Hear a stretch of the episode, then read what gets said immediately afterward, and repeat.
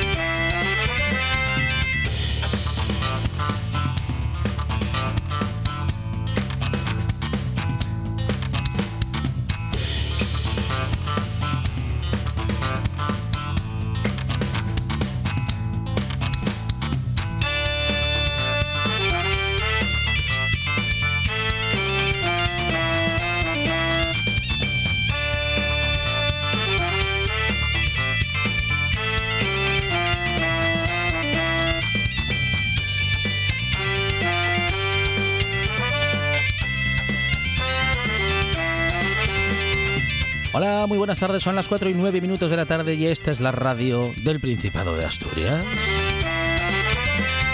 Y aquí en la RPA, en esta nueva buena tarde, estamos ya preparados y preparadas para tener dos horas de radio, dos horas de buena compañía, de buena música, de información y de debate.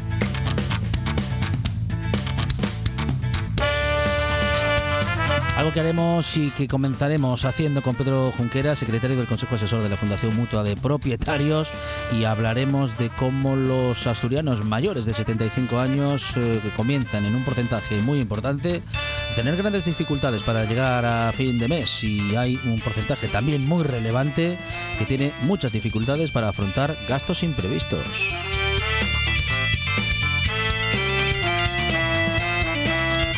Tendremos nuestra tertulia para hablar sobre este y otros asuntos de actualidad con Luis Felipe Capellín, Artemio García y Nacho Fernández del Castro también. Hablaremos de alimentación con Miguel Ángel Lurueña. Y nos vamos a ir a la naturaleza con Amador Vázquez. Siempre la investigación y las, eh, los descubrimientos más interesantes y la ciencia más apasionante llegan con René Cruelle y la vida saludable llega en modo, a modo de consejos y en forma de consejos con Reyes de Vicente.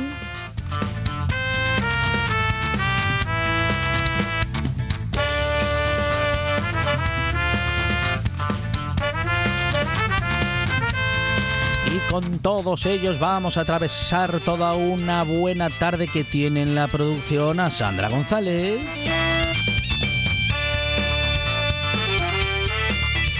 Para todo el sentido del humor, para las sorpresas en directo, tenemos a Monchi Álvarez. Y para que todo se escuche entre bien y muy bien, tenemos en la puesta en el aire a Juan Saiz Pendas. Y aquí en la presentación, servidor Alejandro Fonseca que estará contigo hasta que tú quieras o hasta las 6 de la tarde, porque esto es la buena tarde.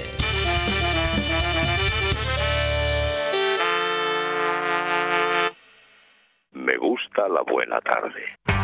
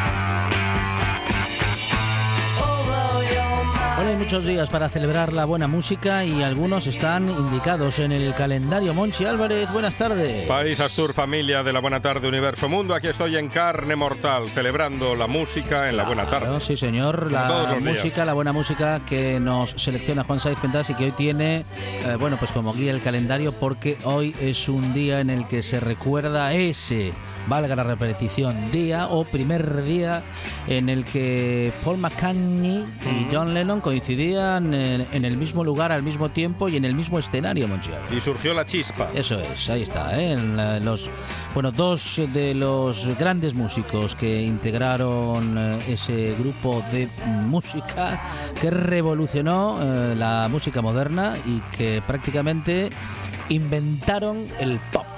Los Beatles. Sí, señor, de los Beatles. Desde, iba a decir que desde Londres, bueno, desde Liverpool más bien, para el Liverpool. mundo. Y hay, no sé si dos facciones, porque Sí. te pueden gustar los dos, ¿no? Pero Sí, históricamente algunos dicen que son buscando trinchera de los Beatles Sí. y otros de los Stones. ah, aquí somos de los dos. Aquí de los dos. Claro. No hacemos distingos. Eso es. A la buena música Sí. nos unimos enseguida. Eso es. Mm, ta- También le digo la verdad, mm, en mi caso en particular, que no tiene por qué ser el de ninguna otra persona, a mí me movilizan más los Rolling Stones, eh, pues, pues, pues, no sé, porque, porque es rock and roll, porque tiene ahí, no sé, más fuerza, pero... Pero vamos, nada que, A mí me gustan nada que los dos decir en contra de los Beatles, desde luego, y los disfruto mucho también, claro que sí.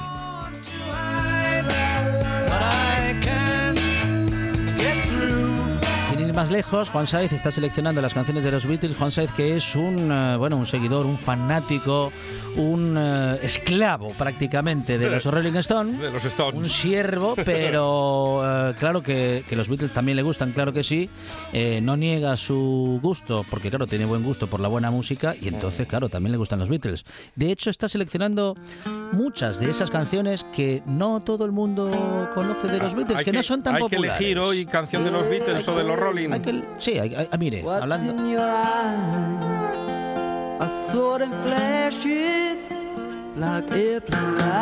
Ahí están los Stones.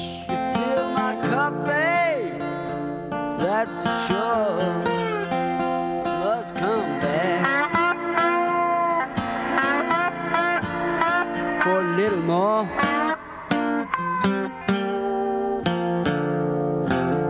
Got my heart. You got my soul. You got the silver. You got the gold. You got the diamonds from the mine. Well, that's alright.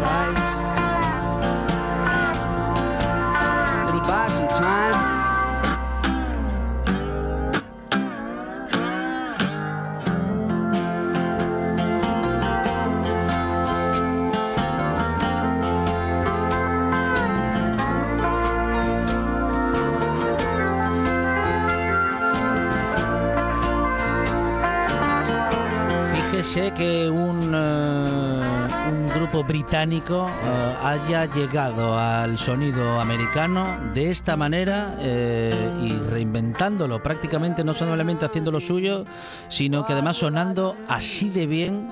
¿Quién diría si no se... Bueno, es la, la gran familia anglosajona, Claro. ellos entienden. No, hombre, sí, pero bueno, Siempre unidos. venían desde muy lejos, con estilos muy distintos, ¿eh? pero bueno, eran grandes admiradores de esta música, especialmente el que canta y el que lleva la guitarra, que es Keith Richard.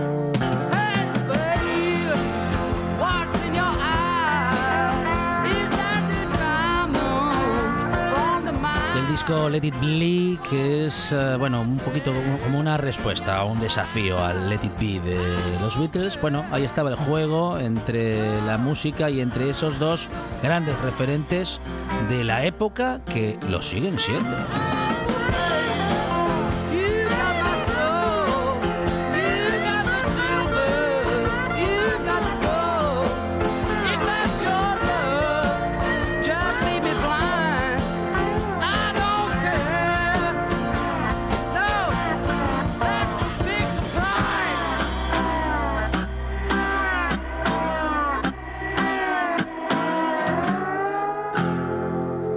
Pues hoy se celebra el Día de los Beatles y te pedimos en nuestras redes sociales que eliges tu canción. Bueno, tu canción o tus ser canciones. canción de Beatles Sí. y canción de los Stones. Claro, claro que sí, porque aquí hay lugar para todos y todas y sobre todo para los amantes de la buena música y de la buena radio. Verónica García Peña nos Sí. pide Obladí, Obladá, que mire usted que hay canciones de los Beatles para pedir Bueno, Obladí, pero es bueno, muy veraniega, ahí está, cierto, verano, es verano, cierto. verano. ¿Usted qué, qué se pediría de los Se la- Beatles y, de la- lo- y de los Rolling? Es que hay una de los Beatles que me encanta, que no sé cómo se llama, luego se lo digo. La de Come Together. No, eh, ojo, dice, dice Juan Saez que de, que, de, que de qué disco es para ir buscando y encontrando ahí. Ay, Venga, yo me pido una de los Stones. Sí. Gimme Shelter, que me gusta muchísimo. Yo, eh, eh, la de- eh, eh, bueno, eh, ca- Caballos Blancos, White Horses de los Rolling. Y, y- y ahora voy a pensar en la de. Don't let me down. A- a ver si- no, no, Ah, no, Pues la no, de no, Something. ¿Tampoco? No está mal, no está No, mal. Esa no está mal.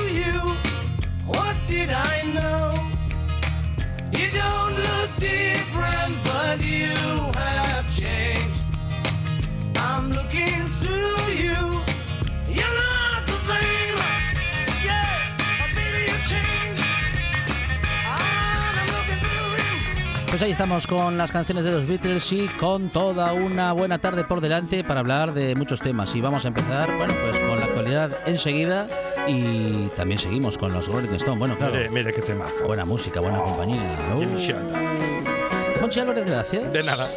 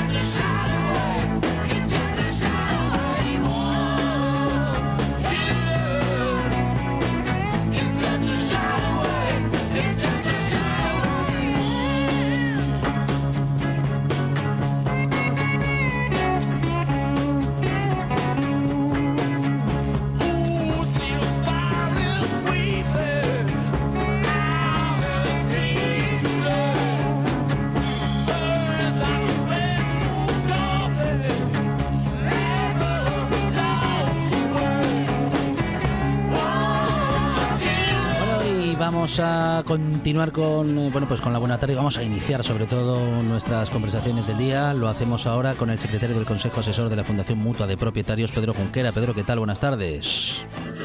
Tardes, Alejandro. Bueno, bienvenido a esta buena tarde. Nos encontramos con estas estadísticas que nos dicen que un 17% de los asturianos mayores de 75 años no llega a fin de mes y que el 43% nada menos tiene dificultades para afrontar gastos imprevistos. Bueno, Pedro, corren tiempos difíciles para todos y, bueno, en particular estamos observándolo, eh, eh, bueno, pues para muchas personas mayores, Pedro. Así es, así lo, lo revela el estudio de la Fundación Mutua de Propietarios, en la que, bueno, pues eh, los asturianos tienen toda la razón del mundo y, y tiene todo su sentido la preocupación que tienen por varios factores. En principio, porque aunque Asturias cuenta con, con la segunda pensión más alta de media por jubilación de España, según informe de la Seguridad Social, con 1.502 euros mensuales, que es un 20% más aproximadamente de la media nacional, esto es una media, con lo cual quiere decir que hay mucha gente que tiene ingresos insuficientes, agravados aún más por los gastos que ha supuesto la pandemia y de este año por el impacto de la, de la guerra de, de Ucrania. ¿no? Y esto hace que bueno pues que haya un 43% de, de, de personas que tienen dificultades para afrontar gastos imprevistos e incluso pues un 42% que de, de personas que no pueden ir de vacaciones. Esto además cabe pensar que es una situación que, que se va a agravar en virtud de la caída que viene registrando la tasa de sustitución de la pensión pública de nuestro país. Es decir, la parte, la parte del último salario medio antes de la jubilación que convertimos en pensión pública. Esta tasa era del 72,30% el año pasado, lo que significa que mil euros de pensión, perdón, mil euros de salario, último Sí. salario, lo convertíamos en 723 euros de pensión pública y esto no parece que vaya a mejorar, sino más bien lo contrario, irá cayendo porque nos iremos homologando a la media de países de nuestro entorno que son del 49%, es decir, 490 euros de pensión por cada 1.000 euros de último salario medio o del 52% de la Unión Europea. Y luego, por último, pues la inversión de la, de la pirámide probacional provocada por los cambios demográficos en nuestro país es sin duda uno de los motivos que más impacta en esta reducción de las pensiones públicas en un sistema de reparto como el que tenemos en España, ya que en los últimos años la base de la pirámide, que es la que se encuentra la mayoría activa que genera ingresos, cada vez se estrecha más y el vértice de esa pirámide, es en la que se encuentra la población que recibe pensión de jubilación, cada vez es más ancha. Por lo tanto, cada vez son menos los que contribuyen y más los que perciben pensión. Decía hace un momento, hablando de los países del entorno, que tendemos a, mm, bueno, digamos, que a convertir una, a, llegar a ese porcentaje de pensión del 49% respecto de, de los últimos ingresos o de los ingresos medios durante la vida laboral, pero claro, en los países del entorno el 49% se, se, se realiza o se aplica sobre, sobre una media mucho mayor, porque en los países del entorno los ingresos son mucho mayores, eh, en la mayoría de los casos durante la vida laboral.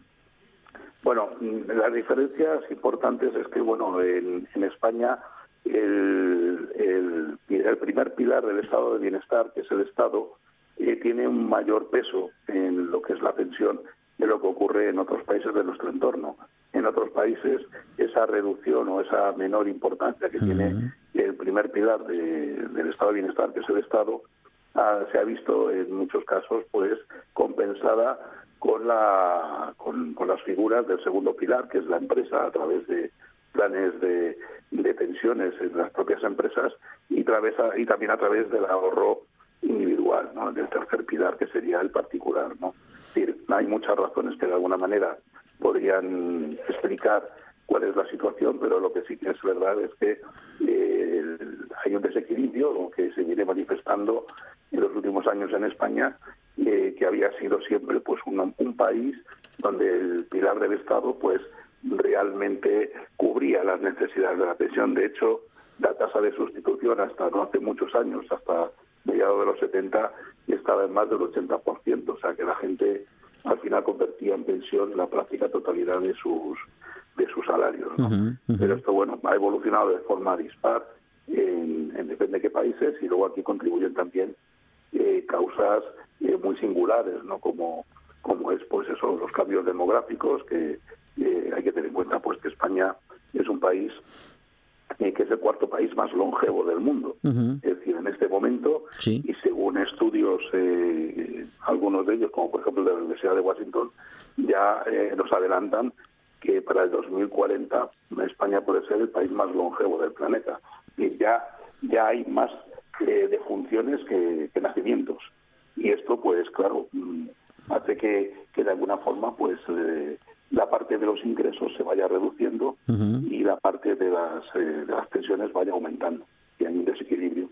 Es decir, esto es, eh, bueno, pues habrá que combinar, como pasa en algunos países, lo que es un sistema puro de reparto con un sistema también de capitalización. Que, en fin, eso ya meternos historias que nada tienen que ver con, con este... Ujú. O sí pueden tener que ver, pero tienen que ver más con la solución a los problemas que con el estudio en sí. Ujú, ujú. Bueno, una de las eh, modificaciones que se han hecho en los últimos años es la de aumentar eh, progresivamente la edad de jubilación, también no solamente la edad mínima para jubilarse, sino también los años mínimos aportados a la seguridad social para poder percibir eh, pensión o jubilación. Eh, pero bueno, tal parece que ese tipo de medidas mm, no, no, no lleguen a ser suficientes de momento y haya que tomar otras decisiones, otro tipo de reestructuraciones, Pedro. Claro, es decir, lo que se intenta salvar es las pensiones, con lo cual lo que se intenta es que el sistema de pensiones sea sostenible eh, y que sea algo que esté garantizado. Pero claro, hay un desequilibrio muy importante. Entonces, eh, lo que se está intentando, por un lado, es eh, que las pensiones eh, no crezcan de la forma en que venían creciendo y que se cobren, se empiecen a cobrar más tarde. Cobrarlas más tarde significa, aparte de que bueno, pues que figuramos como, como gasto un poco más tarde, también que seguimos generando ingresos y por lo tanto cotización a la seguridad social. Luego tampoco contribuye, tampoco ayuda, pues eh, los salarios que, de alguna manera, pues eh, en los últimos años, pues no son salarios altos, lo cual significa que las cotizaciones tampoco lo son. Justamente es un casi que un círculo vicioso, ¿no? Este en el que estamos eh, con un montón de elementos que van en contra, bueno, del futuro de las pensiones o de una jubilación sostenida por un sistema público. Mm, algo habrá que algo habrá que hacer para, en fin, para que esto esté garantizado. En principio lo tenemos garantizado por ley, pero esa ley tendrá que sostenerse con un sistema que sea, mm, bueno, valga la repetición, sostenible. Eso es, habrá que hacer un esfuerzo por parte de, por, por todas las partes, porque eh, esta es de- esta causa, que el tema económico es una de las tres preocupaciones más importantes que revela el estudio de la Fundación, eh, que les preocupa pues al colectivo de personas mayores, ¿no? Es decir, eh, eh, la gente lo que quiere es llegar a, a una edad avanzada, pero con calidad de vida. Entonces, las tres cosas que más les preocupan eh, son la movilidad en un 68%, la, la enfermedad crónica en un 67% y en un 59% eh, tener dinero suficiente para vivir. Por lo tanto, al final son tres factores muy asociados a la calidad de vida. Es decir, queremos podernos mover, poder poder disfrutar de la vida, eh, queremos también tener salud eh, y estar sanos eh, y luego pues disponer de un mínimo de dinero para poder vivir cada día eh, bien, razonablemente bien. Por eso ese tema de las pensiones, efectivamente, como bien dices, habrá que solucionarlo y, bueno, pues eh, al final todos tendremos que entender bien el problema y estar, eh, bueno, pues contribuyendo para la, para la solución. Y las previsiones son que para de aquí a 30 años o algo más de 30 años, eh, hasta un 25% de la población española tendrá más de 70 años. Pedro Junquera, mm, eh, tenemos que mirar hacia el futuro, pero tomar decisiones mm, ya mismo. Efectivamente, como siempre digo yo, además de preocuparnos, tenemos que ocuparnos. ¿eh? Y esto pues está bien, eh, eh, el motivo fundamental por el que nosotros hemos realizado este estudio es porque eh, la Fundación Mutua de Propietarios, que es una institución no lucrativa creada por la aseguradora Mutua de Propietarios, tiene como misión la de mejorar la calidad de vida de las personas con movilidad reducida, facilitando su accesibil- accesibilidad en la vivienda y en su entorno. Y hemos identificado que la vejez eh, tiene una gran relevancia en materia de accesibilidad de las personas con movilidad reducida y tiene muchísima importancia por tres razones fundamentales. Una, porque eh, todos queremos llegar a ella o todos estamos expuestos al final, porque nuestro país se da la circunstancia de que la población con edad avanzada es un colectivo de los mayores del mundo Ujú. en relación con la población total y porque la vejez, la vejez, mm, por mucho que nos cuidemos, siempre lleva aparejada una mayor limitación de nuestras capacidades para la movilidad. Por eso, un país que está abocado a ser el país más longevo del mundo y, por tanto, que crezca la población de más de 70 años en más de un 76% en solo 35 años, tú lo has dicho, un 25,3% para el 2055 tendrá más de 70 años. Ahora mismo estamos en el 14,4. Eh, por lo tanto, mm, tenemos que trabajar desde ya mismo. Eh, ya vamos casi tarde, pero teníamos que todavía tenemos tiempo para, de alguna manera, pues un país que viene abocado a tener este tipo de, pues eso, de que una de cada cuatro personas tenga más de 70 años, pueda disfrutar, además de su vejez y de poder disfrutar de, de la familia y de los nietos y, y todo eso que es una buena noticia, todo eso que nos proporciona vivir más, que lo podamos hacer compatible con una vida mm, mínimamente, eh, con unos estándares mínimos normales de, de calidad de vida. Pedro Junquera, secretario del Consejo Asesor de la Fundación Mutua de Propietarios. Pedro, muchísimas gracias y un saludo desde la buena tarde en la radio del Principado de Asturias. Muchísimas gracias a vosotros. Un saludo. El deporte en RPA es más largo, más emocionante, más deporte. Porque en RPA jugamos tiempo añadido. La actualidad del deporte asturiano como en ninguna otra radio. Una hora de información al detalle con todo lo que te apasiona. Tiempo añadido. De 3 a 4 de la tarde en RPA. RPA. Siempre con el deporte. Noche de Lobos. Tu lugar de encuentro con el rock and roll y el heavy metal en RPA. Todas las noticias, festivales, conciertos y mucho más os esperan en la manada. Noche de Lobos, la madrugada del domingo al lunes, de 12 a 2 de la mañana, en RPA.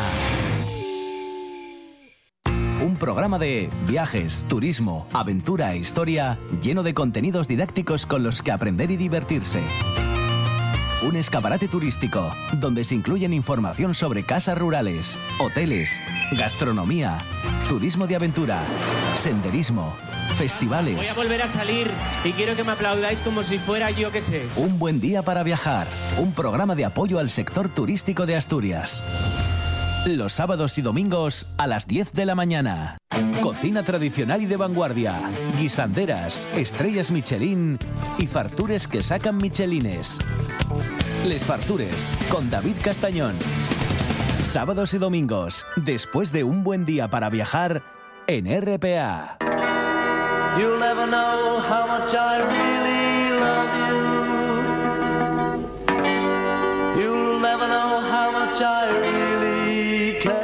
Tarde con Alejandro Fonseca.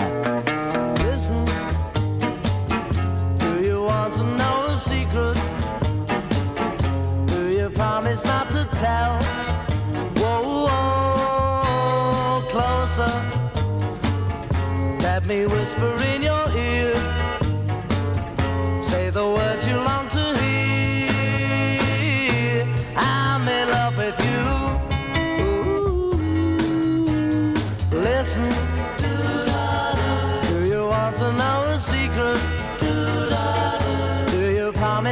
the town.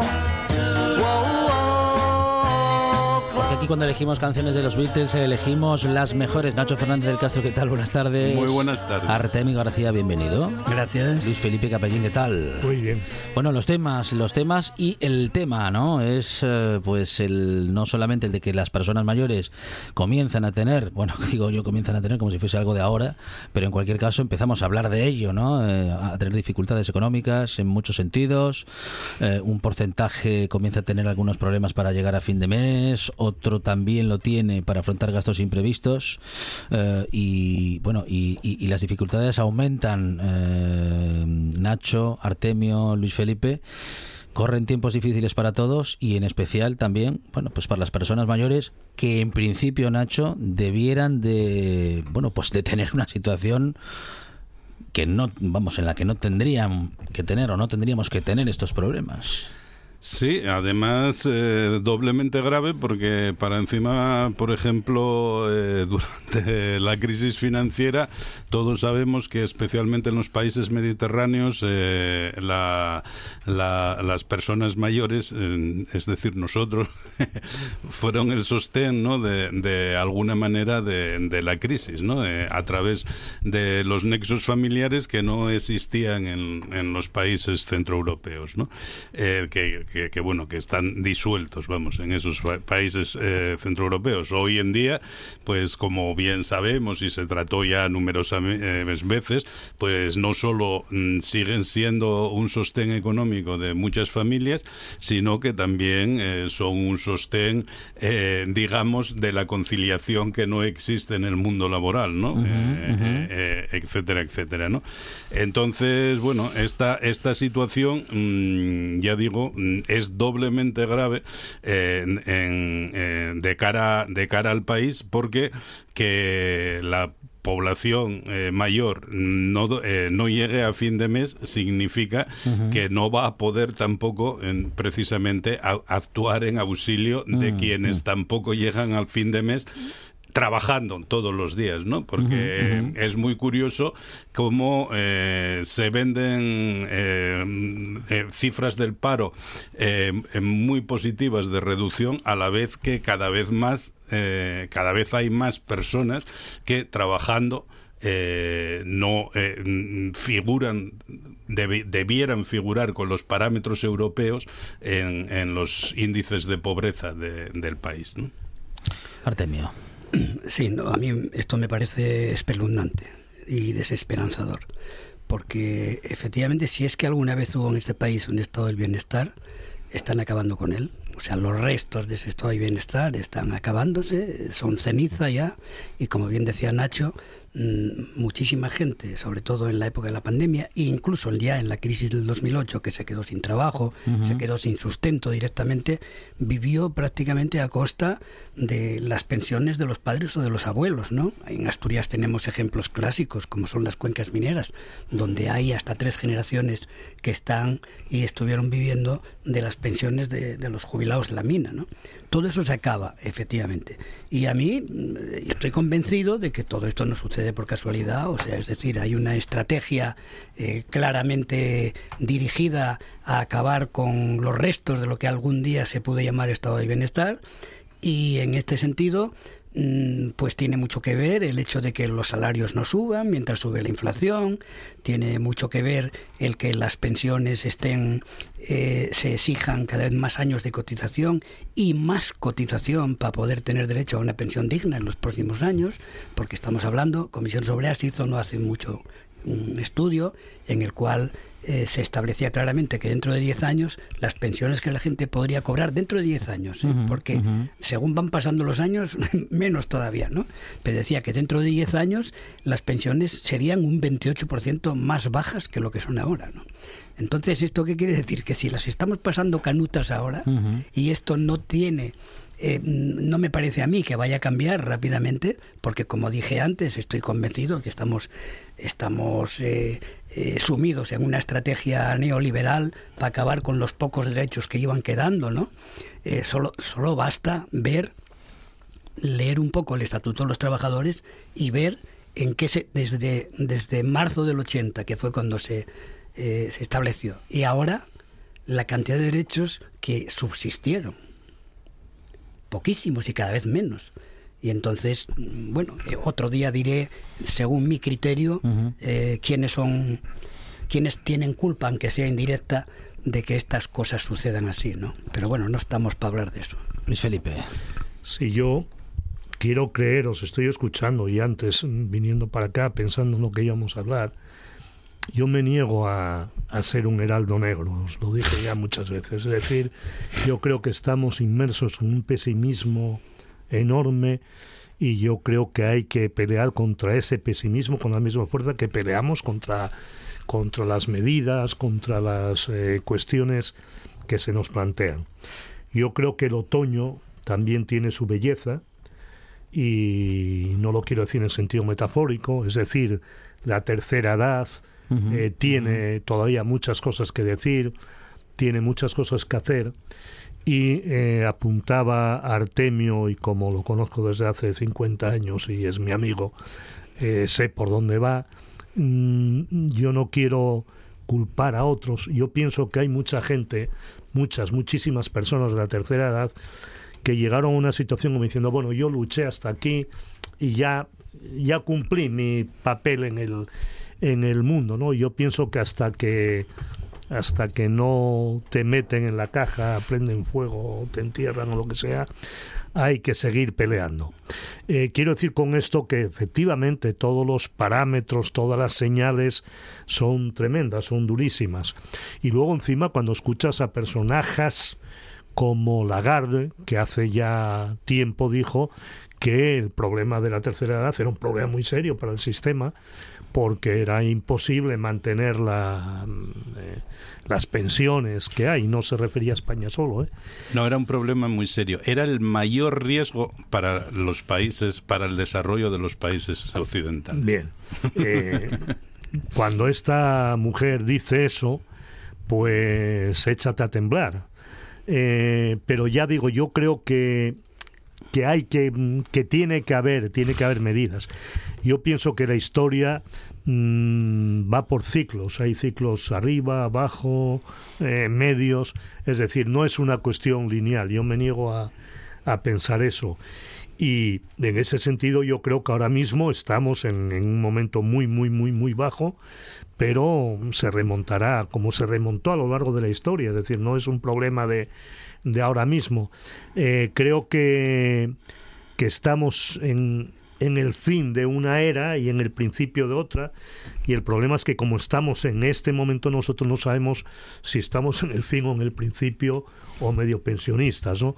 Pero yo quiero creer que habrá soluciones y efectivamente hay ese 27% de personas que no llegan a fin de mes, pero yo que llevo militando desde que tengo uso de razón, mm, siempre escuché ese tipo de mensajes, siempre, siempre. Hay un porcentaje enorme que no llega, eh, siempre hay personas que hacen equilibrios para mantenerse y poder vivir y, y bueno, pues habrá que seguir haciéndolos, pero sobre todo yo creo que la clave está en nunca tirar la toalla, en plantearnos que la única batalla que se pierde es la que no se da y que en ese sentido los mayores, las personas mayores y quienes no lo son, todos juntos tenemos que dar la batalla porque vivimos en un sistema criminal y que curiosamente cuando dices que eres antisistema pues te señalan con el dedo, ¿no? Bueno, y sí, sí, Nacho, ¿quieres? Sí, sí, no, claro, solo, claro, solo quería claro. apuntar una cosa, Sí. que, que un dato de, para la esperanza es que precisamente eh, eso que dice eh, Luis Felipe de que no se puede arrojar la toalla en ninguna edad, eh, en este momento mm, se está haciendo. Si algún colectivo está en este momento permanentemente en la calle y lleva eh, más de un lustro eh, estando continuamente en la calle reclamando sus derechos y los de los demás, eh, es el colectivo eh, de pensionistas y, y de la tercera edad, ¿no? ¿Y no os llama la atención que en ese colectivo no sean los sindicatos llamados de clase Mm. quienes están eh, llevando la bandera? Es decir, Sí, ¿qué sí. ocurre ahí para que sea de una manera más espontánea, aunque no es espontánea, pero menos, iba a decir menos organizada, Sí, no, menos orgánica, eh, para, que, para que esto ocurra? Bueno. Sí, sí, sí, sí. Te metiste Te en el terreno. provocando. Te No, metiste no, en el yo, terreno. yo juego en el centro del campo y centro para que remate. Sí. Venga. El terreno que yo no quería pisar, pero bueno, yo, yo estoy persuadido de que efectivamente eh, los grandes problemas de este país, eh, o, o algunos de los grandes problemas de este país, vienen por el hecho de la desaparición práctica en la vida social de la influencia de los sindicatos. Estoy convencido. O sea, y la prueba bien evidente es que nunca hubo tantos sindicatos independientes o como decíamos en nuestro tiempo amarillos, sindicatos amarillos, pues hay sindicatos de, de, de transportistas medianos, sindicatos de transportistas grandes, hay sindicatos de médicos, hay sindicatos de enfermeras, varios sindicatos, además no solo uno, dos o tres sindicatos, y mientras tanto en la, en la vida orgánica de los hospitales, de las agencias de transporte y todo esto, pues resulta que los sindicatos de verdad no existen, o sea, desaparecieron, no está Comisiones Obreras, no está la UGT, no está la USO, no está la CNT, y entonces mm, a todo esto se me ocurre mm, eh, decir, bueno, ya tengo suficiente edad como para no tener que esconder eh, las palabras ni, ni hablar eh, mediante metáforas, ¿no? Pero estoy convencido de que efectivamente los grandes culpables o uno de los grandes culpables de que, de que las cosas no se estén moviendo como, como son, son estos sindicatos. Solo basta ver el otro día en una conferencia de prensa de los sindicatos, yo que, mm, bueno, como, como sabéis, sobre todo Luis Felipe, yo estuve siete años en, no de sindicalista, ¿eh? estuve siete años de trabajador en comisiones obreras desde el 77 hasta el 84 en la asesoría jurídica y pude ver el nacimiento de comisiones obreras, o sea, cómo se gestó comisiones obreras desde abajo y en lo que se terminó convirtiendo. Entonces, yo veía el otro día en esa rueda de prensa a gente de mi época, que yo los había conocido en el sindicato ya. Y entonces yo no me atrevo a llamarlos sindicalistas. ¿Cómo te puedes llamar tu sindicalista? ¿Cuánto hace que no vas al tajo? ¿Cuánto hace que no sabes lo que pesa un martillo? ¿Que no sabes cómo se pone un enchufe? No, tú eres un funcionario de un sindicato como antes había funcionarios del sindicato vertical. ¿Y qué diferencia hay entre estos sindicatos de ahora y el sindicato vertical de antes? No hay ninguna diferencia. O sea, la gente llega a los sindicatos, se aposenta, se sienta y dice aquí me las den todas porque yo tengo un salario garantizado que como sabéis la mayor parte de ellos que provienen de empresas se les garantiza el salario que podrían estar cobrando en la, en la empresa y están así hasta que se jubilan. ¿Eso es un sindicalista? Me pregunto yo. ¿Cómo va a ser eso un sindicalista? ¿Qué sabe él de lo que se mueve en el mundo del trabajo? ¿No sabe nada? Pues en manos de esta gente estamos. Sí, de todas maneras una, una precisión porque no me gustaría, eh, aunque yo creo que el que no dice nada eh, no otorga, sino sencillamente no dice nada, pero por si acaso, eh, cuidado con eso también, porque yo creo que los sindicatos son el, iba a decir, el último y el único bastión que tiene en este momento la clase obrera. Y con errores, con dificultades, con contradicciones, con sombras, sin ninguna duda, es el único instrumento que tienen los trabajadores y trabajadoras para defenderse de las agresiones de un sistema que es muy fuerte, que es muy potente, que tiene prácticamente todo en la mano y que efectivamente hay sindicalistas como los que apuntas Artemio, pero hay otros, hay un montón, pero un montón, cientos de hombres y mujeres en, las empresas, en los centros de trabajo españoles que siguen eh, peleando, luchando pese a todas las dificultades. Entonces, cuidado porque a mí me preocupa muchísimo al final acabar haciendo, o sea, lanzando un mensaje.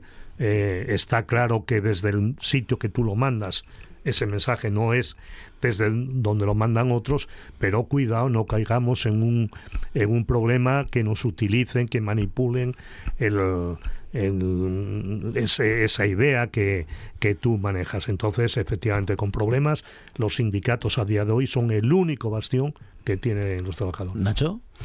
No, nada, yo eh, por decir, eh, efectivamente, eh, coincidiendo con, con los dos de alguna manera, yo resumiría lo, que- lo que plantea Artemio en que la situación sindical efectivamente pasó de aquella inicial del, surgimiento de las comisiones obreras y, tal a una situación ahora que podríamos definir del rosa al amarillo, ¿no?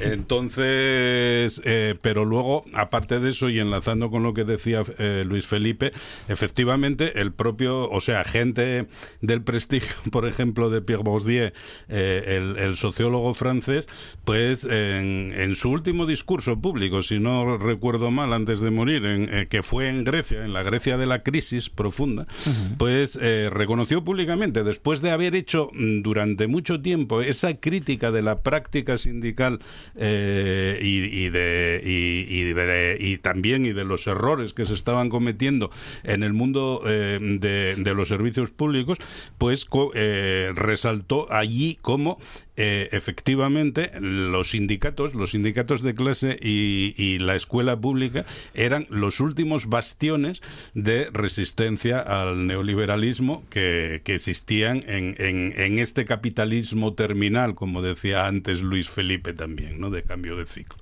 Bueno, y hablamos eh, también unos minutos, si os parece, del edadismo en días en los que la propia Organización Mundial de la Salud lanza una campaña mundial contra, bueno, pues contra la discriminación por la edad eh, de las personas, al tiempo que desde México nos llega una sentencia sorprendente en la que, mm, bueno, pues la Suprema Corte de Justicia de la Nación de México eh, falla a favor de que las personas pudieran cambiar de edad modificando su fecha de nacimiento en sus documentos de identificación para reflejar, dicen, su verdad personal. Eh, Que comience quien quiera, pero bueno, en- No, entre el edadismo y, bueno, en fin, y esta, esta Eh, yo que soy- tan sorprendente. Siempre digo que yo soy hijo del 68. Fue una pena, no me esperaron.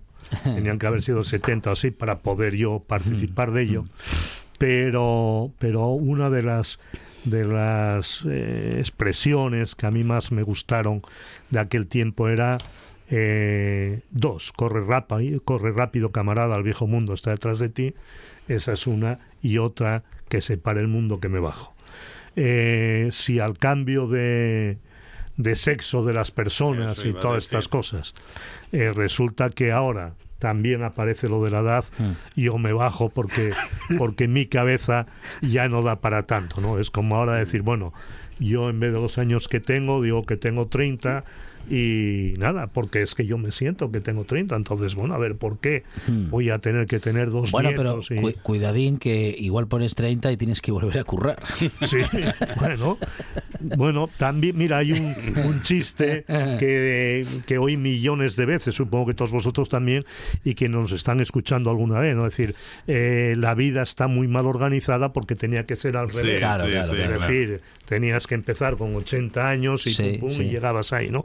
Eh, lo del trabajo, yo trabajo todos los días y en mi casa siempre dicen que trabajo mucho más que cuando Mm, trabajaba mm, por un salario. Es decir, ahora trabajo porque me da la gana Mm. y trabajo por tanto lo que me da la gana, ¿no? Pero bueno, yo de todas formas, volviendo a lo del edadismo y sin entrar en la analizar la resolución esta de las Cortes mexicanas, que que merece la pena que algún día mm, se hable más de ello, ¿no? Porque me parece, bueno, de lo de lo penúltimo, porque el último ya nunca sabes qué es lo que va a ser, ¿no? Pero pero pienso que que efectivamente hay mm, eh, no, no sé, no me atrevo a decir nada. eh. No quiero ser de estos tertulianos que hablamos de todo sin saber de, de casi nada, ¿no? Eh, pero a mí me parece que, que, bueno, tenemos la edad que tenemos y lo que se trata es de acomodar tu vida a esa edad o, o- o la edad a la vida que haces. Ya digo que yo trabajo más que trabajé nunca en cuanto a las horas que dedico a mis actividades, que son muchas y muy variadas, y eso es lo que me, me, me permite sentirme vivo, estar vivo. Y yo es una recomendación que haría a quienes nos están escuchando, es decir, no tanto como los mexicanos, pero que no se fijen solo en el carnet de identidad para determinar la edad, sino que se fijen en las ganas de hacer cosas, en las ganas de caminar, en las ganas de disfrutar del sol, de la lluvia, de la nieve, de, de lo que se quiera, ¿no? Artemio, Es- es- yo creo que eso tiene que ver os tenéis que repartir los últimos minutos sí, con Nacho, ¿eh? tiene- tiene- es una cuestión muy subjetiva. Tiene que Mm, ver mm. con la apariencia física de la gente, eh, que unos llevan la edad mejor que otros. ¿no? Mm, Yo, este año y el anterior, que desgraciadamente tuve que asistir a muchos funerales de gente que tenía mi edad o tenía menos edad que yo, o incluso más edad, pues siempre tuve mm, la sensación de que yo estaba mejor que la mayor parte de la gente con la que me encontraba. Cuestión que seguramente ellos analizaban al revés y dirían, joder, este hombre está acabado y tal y cual y no sé qué, ¿no? Y claro, eso es una percepción tan subjetiva que me imagino que los magistrados, porque no era la Corte de, de México, era un tribunal, ¿no? Era un tribunal. Supongo que los magistrados habrán pensado, coño, pues efectivamente ahora la gente se siente muy joven, pues efectivamente vamos a darle la oportunidad de que se retrotraiga 30 años atrás para que la realidad se confunda con el deseo, ¿no? Nacho. Pues sí, nada, eh, simplemente señalar que, que, bueno, es una fase más de la lógica del discurso posmoderno que impone las políticas, las llamadas políticas del deseo, ¿no? Y en las que se une, y en esto voy a ser totalmente políticamente incorrecto, eh, en las que se une, por ejemplo, los vientres de alquiler, la libre elección de sexo o la libre elección de edad, ¿por qué no? ¿No? Eh, entonces, el problema es que la vida buena, efectivamente, como señalaba eh, Capellín, implica saber lo que puedes hacer en cada edad y explotarlo al máximo, evidentemente. ¿eh? Pues evidentemente yo ya nunca podré volver a ser el portero que era cuando tenía 17 años, pero ahora eh, pues puedo hacer otras cosas y como dice Capellín, pues hago muchas y bueno, creo que no las hago mal, algunas, otras peor, pero ¿eh? me, divierto y a la vez pues bueno, me adapto a, la vida que puedo llevar, ¿no? Bueno, y ojalá que en el futuro podamos llegar a un mundo, no sé si existirá eso, eh, en el que no discriminemos a las personas por su edad, Luis Felipe.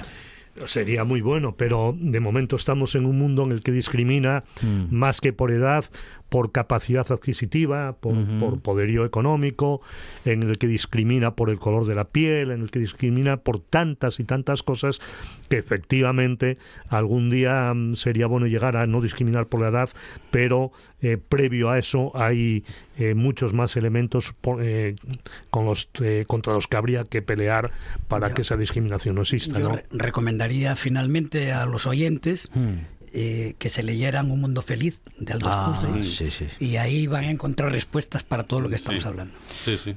Y de todas maneras, las encuestas parece que anuncian que va a ser, al fin y al cabo, un colega nuestro el que va a ser el próximo presidente del gobierno. ¿no? De nuestra edad, quiero decir. Nacho Fernández, de- un silencio muy muy reflexivo el, de, Sí, sí, el de sí. esta mesa con esta última afirmación de Nacho Fernández del Castro, Luis Felipe Capellín, Artemio García.